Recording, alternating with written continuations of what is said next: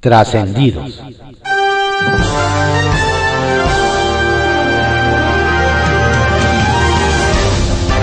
Continuamos con la audiosíntesis informativa de Adrián Ojeda Román correspondiente a hoy jueves 16 de septiembre de 2021. Demos lectura a algunos trascendidos que se publican en periódicos de circulación nacional. Templo Mayor, por Fray Bartolomé, que se publica en el periódico Reforma.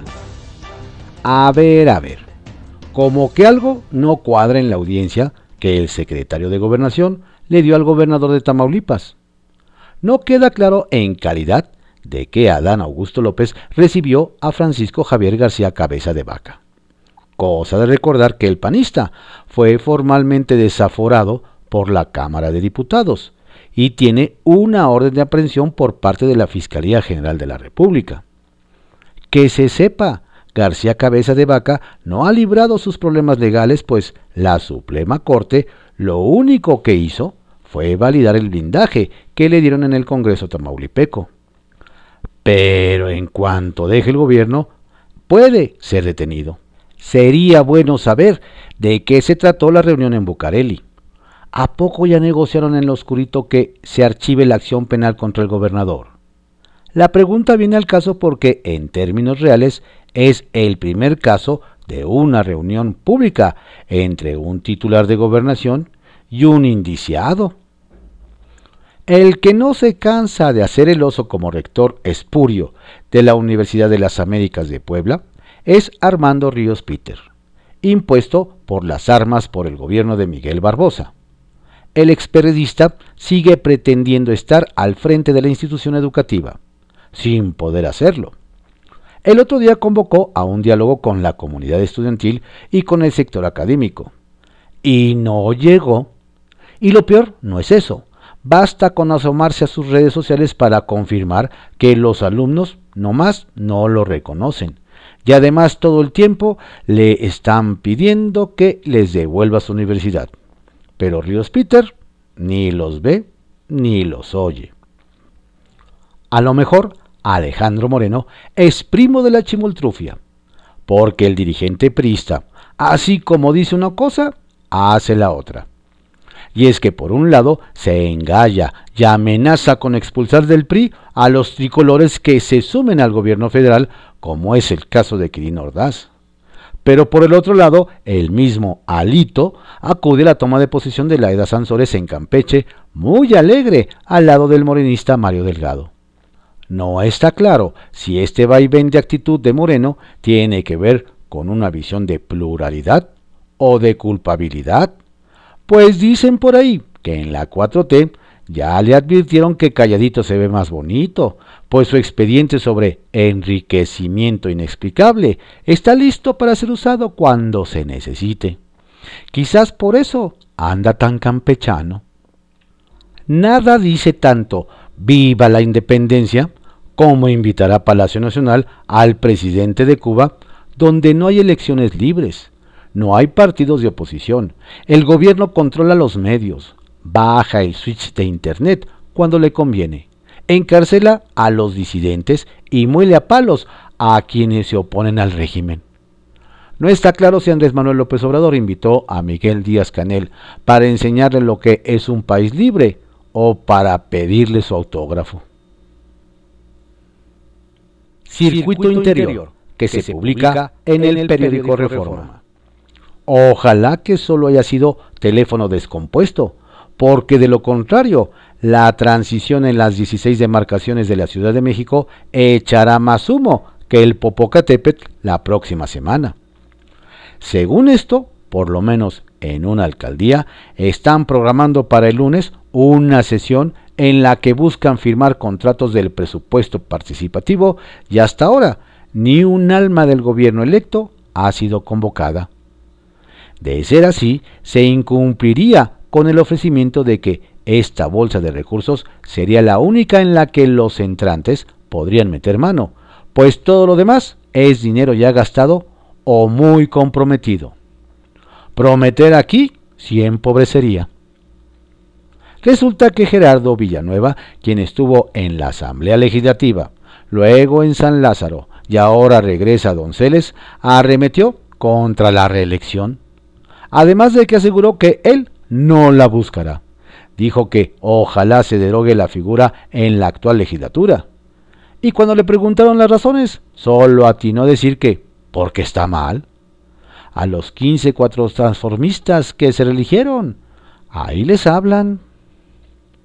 El, caballito, que, se, publica en el periódico El Universal. Alistan amparo contra retiro de estatua de Colón. Nos comentan que un sector de la población está por promover un juicio de amparo en contra del retiro de la estatua de Cristóbal Colón, pues aseguran que con dicha acción el gobierno capitalino violó la ley de monumentos y patrimonio cultural de la Ciudad de México. Todo indica que la decisión de la administración local de poner en espera la instalación de la escultura Tlali sobre Paseo de la Reforma en lugar en el que se encontraba la de Colón, no acabó con la controversia.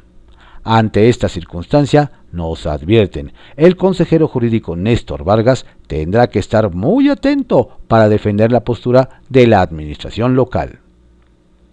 ¿Dónde está el apoyo?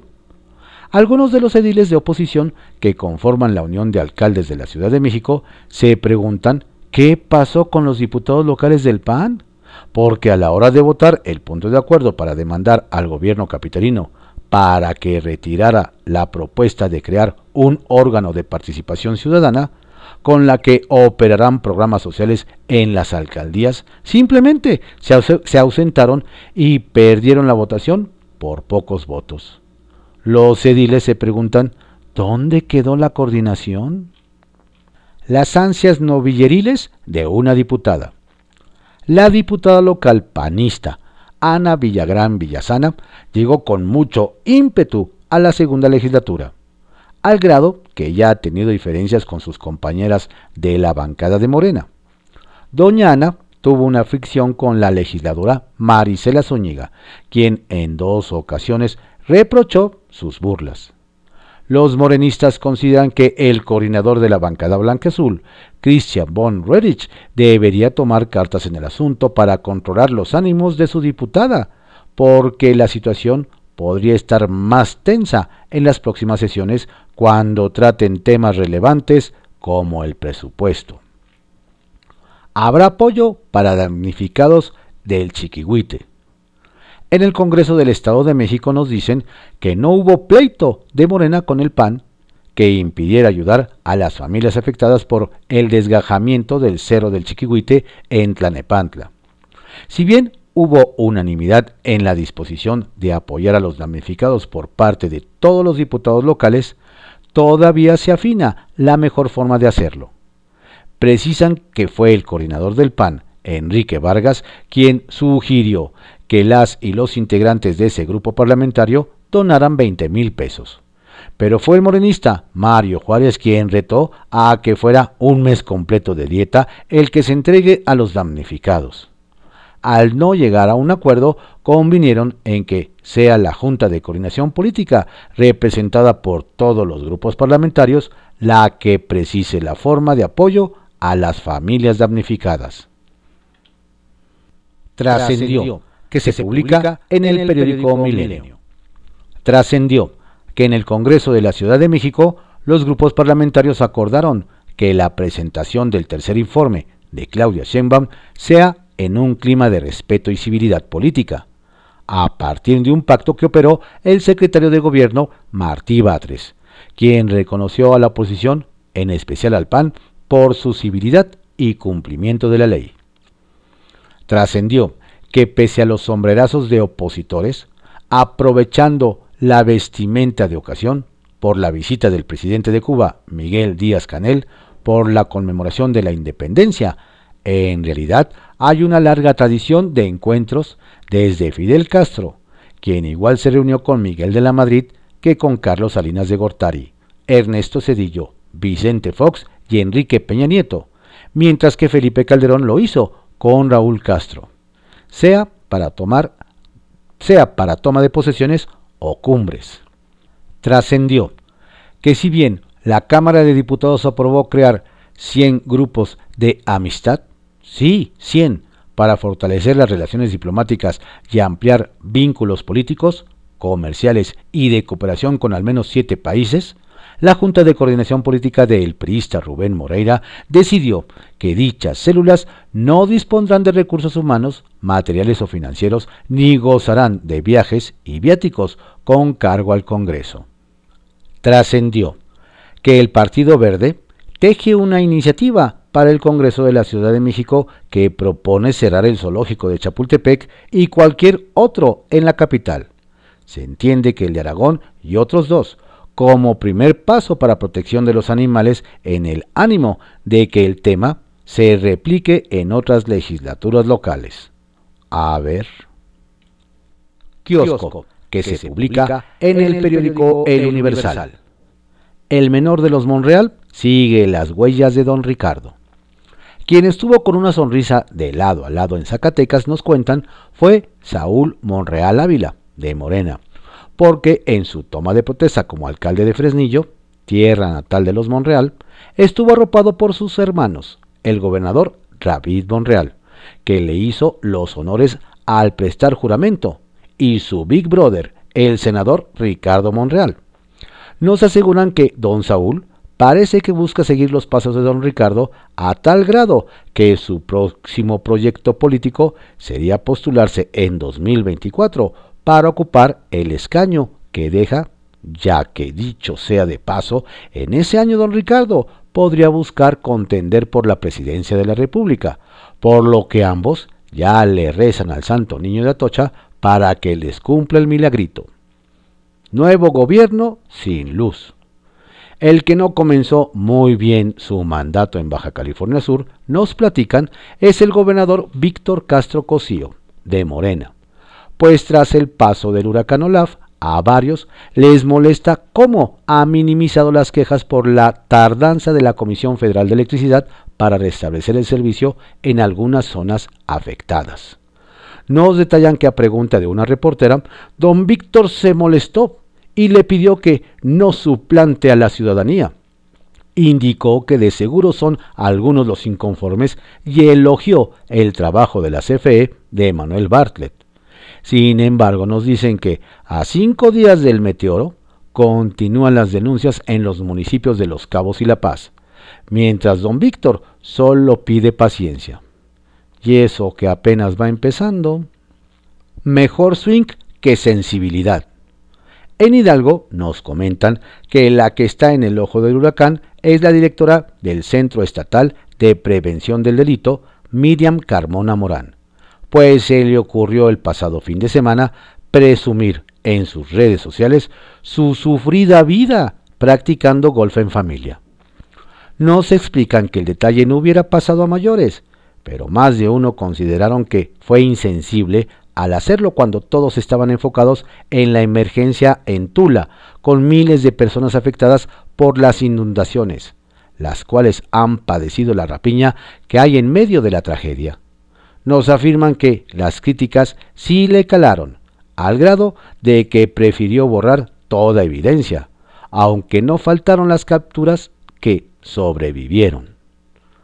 Dan tantito oxígeno al PRI.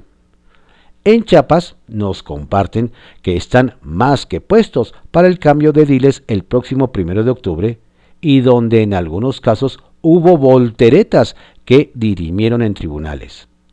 Nos relatan que uno de esos casos fue la alcaldía de Las Rosas, donde el priista Jesús Orantes Noriega, PRI PAN hijo de Jesús Alejo Orantes Ruiz, señalado como cacique, perdió el primer round ante Jaime Sánchez Arevalo del Partido Verde en el Tribunal Electoral Estatal.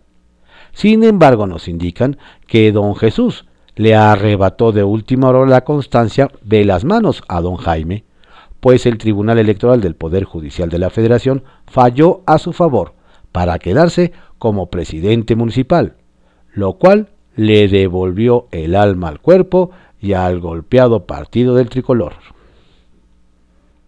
La, trastienda, que se, publica en el periódico Eje Central. Mano dura, Claudia. Las entrevistas bilaterales que sostuvo la jefa de gobierno de la Ciudad de México, Claudia Sheinbaum, con alcaldesas y alcaldes electos de oposición fueron flor de un día. doña Claudia recibió la instrucción directa de Palacio Nacional. ¿De dónde más?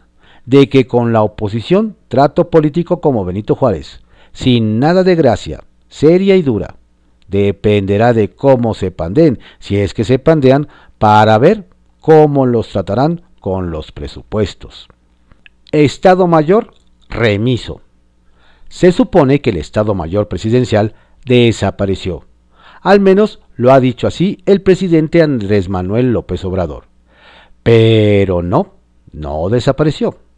Ese cuerpo muy bien entrenado, al que solo podían ingresar los mejores, integrado por las Fuerzas Armadas principalmente, y que se encargaba de la seguridad del presidente, su familia, secretarios de Estado y visitantes internacionales, entre otros, resulta que sigue vivito y coleando.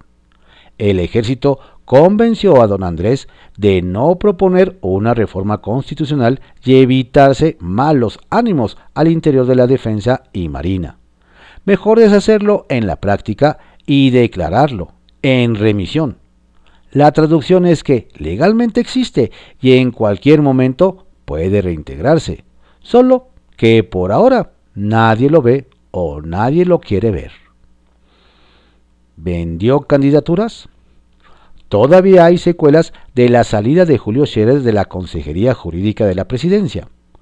Uno de quienes más han lastimado a don Julio es el presidente de Morena, Mario Delgado, quien una vez que dejó Palacio Nacional fue a quejarse de él porque alegó había vendido varias candidaturas en las elecciones de junio, pero quería hacerlo también para las elecciones a gobernador en 2022 y 2023 y para las presidenciales y legislativas en 2024. Dicen los que saben que don Mario no aportó pruebas, solo sus dichos. Se va o no se va. Ante los trascendidos en columnas periodísticas, el gobernador de Morelos, Cuauhtémoc Blanco, dijo que no dejaría el cargo para sumarse al gobierno federal. Pero dicen los que saben, el Cuau está más afuera que adentro, aunque no para hoy, sino para diciembre, porque en el Congreso local solo tiene a un aliado incondicional, y la presidencia de la mesa directiva y la comisión de Hacienda las encabezan dos diputados a quienes acusó de estar vinculados con el narcotráfico. O se hace, o lo sacan antes de que lo saquen, o el Estado se la va a complicar a los aliados de Morena. Castigo a universidades. Todavía se siguen revisando los recovecos del paquete económico que presentó la semana pasada el secretario de Hacienda Rogelio Ramírez de la O. Y las universidades públicas se fueron de espaldas cuando vieron el presupuesto. La UNAM tendrá un incremento real de 1.1%, mientras que la UAM, el Colegio de México, la Universidad Pedagógica y el CIMBESTAP 0.3%. Pero eso sí, la Universidad del Ejército y la Fuerza Aérea, ¿cómo no? tendrán un incremento presupuestal de 5.5%.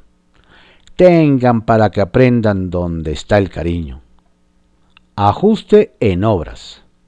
El grupo aeroportuario ferroviario que pretende crear el presidente Andrés Manuel López Obrador y que aglutinará las empresas estatales que administren los aeropuertos de Santa Lucía, Tulum, Chetumal, Palenque e incluso el tren Maya, será dirigido por un militar y ese podría ser el general de brigada René Trujillo Miranda, actual director general del Aeropuerto Internacional Felipe Ángeles. Dicen los que saben que de su desempeño está tan satisfecho el presidente y le tiene tanta confianza que quiere que sea el encargado de todo. En realidad, solo serán militares los que dirijan y administren toda esta infraestructura. Sacapuntas que se publica en El Heraldo de México. Invitó a Scherer. Se mantiene la cercanía entre el presidente López Obrador y su ex consejero jurídico Julio Scherer. De hecho, el mandatario invitó a su amigo a los festejos patrios en Palacio Nacional, con lo que se desvanecen las versiones de un supuesto distanciamiento. Así que sus malquerientes se quedarán con las ganas de verlo lejos de los afectos del tabasqueño. Peístas nerviosos. Hablando del presidente López Obrador, nos adelantan que trae a los priistas con el Jesús en la boca, porque el domingo y el lunes próximo estará de gira en Oaxaca. Y es que los tricolores temen que, ya encarrerado, el Ejecutivo Federal también invite al gobernador Alejandro Murat a integrarse a su gobierno como hizo con el sinaloense Quirino Ordaz. Ni militante es. Por cierto, nos hacen ver que el gobernador saliente de Nayarit, Antonio Echavarría, ni siquiera es militante de Acción Nacional, por lo que es libre de aceptar la invitación del presidente para formar parte de su administración una vez terminada su encargo este fin de semana. Nos dicen que en pocos días se sabrá qué cartera o cargo ocupará. Ya tiene a su gabinete nos cuentan que el gobernador electo de Michoacán, Alfredo Ramírez Bedoya, tiene definido a su equipo, perfila a Carlos Torres Piña como secretario de gobierno, a Elías Ibarra a la Secretaría de Salud, Ignacio Mendoza Jiménez a Seguridad Pública, David Alfaro a Educación, Carolina Rangel a Desarrollo Social y Gabriel Gutiérrez Aviña a Economía. El Porfirio del PAN corriente crítica al interior del Partido Acción Nacional impulsa el senador Gustavo Madero, como contrapeso a la dirigencia de Marco Cortés, quien se perfila a la ratificación. El chicoahuense busca agrupar a liderazgos panistas para sacudir al partido. Justo nos hacen ver cómo intentó hacer Porfirio Muñoz Ledo en Morena. Estos fueron algunos trascendidos que se publican en periódicos de circulación nacional en la audiosíntesis informativa de Adrián Ojeda Román, correspondiente a hoy jueves 16 de septiembre de 2021. Tenga usted un estupendo día. Por favor, cuídese mucho. No baje la guardia. La pandemia sigue. Felicidades y saludos cordiales de su servidor Adrián Ojeda Castilla.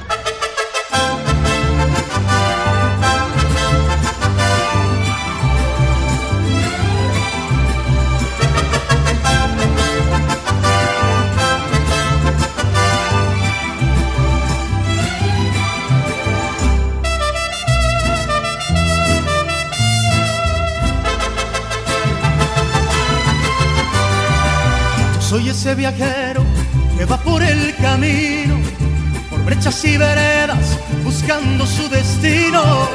Escucho alegres trinos de ave alborera, rumor de fresca brisa de tierra morena. Miro las espigas, dorados sus trigales, como las que se mecen, muy verdes los maizales, y serpentean las bardas de piedras quebradas casitas con arcones de adobe blanqueadas, la Virgen del Cerrito que alivia nuestros males, nos da sus bendiciones, milagros y bondades, con fe mexicanos le brindan su canto y todos la visitan el día de su santo. México.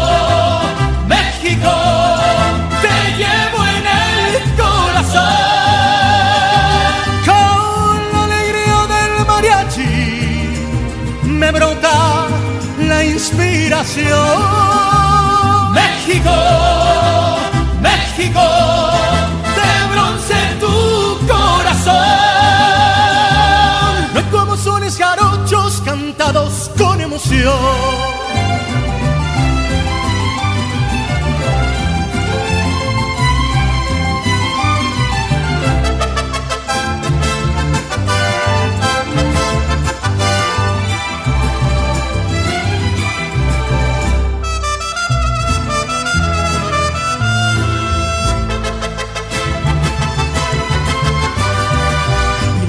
como espejos y tibias sus lagunas.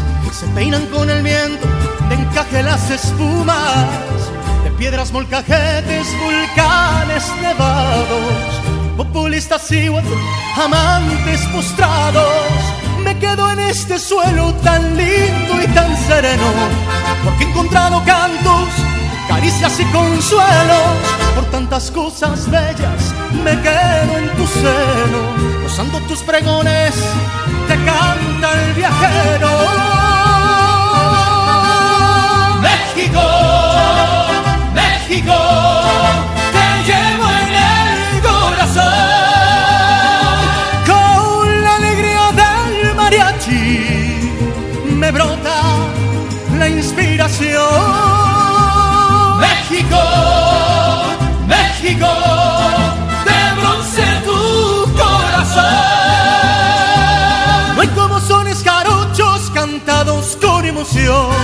México, México.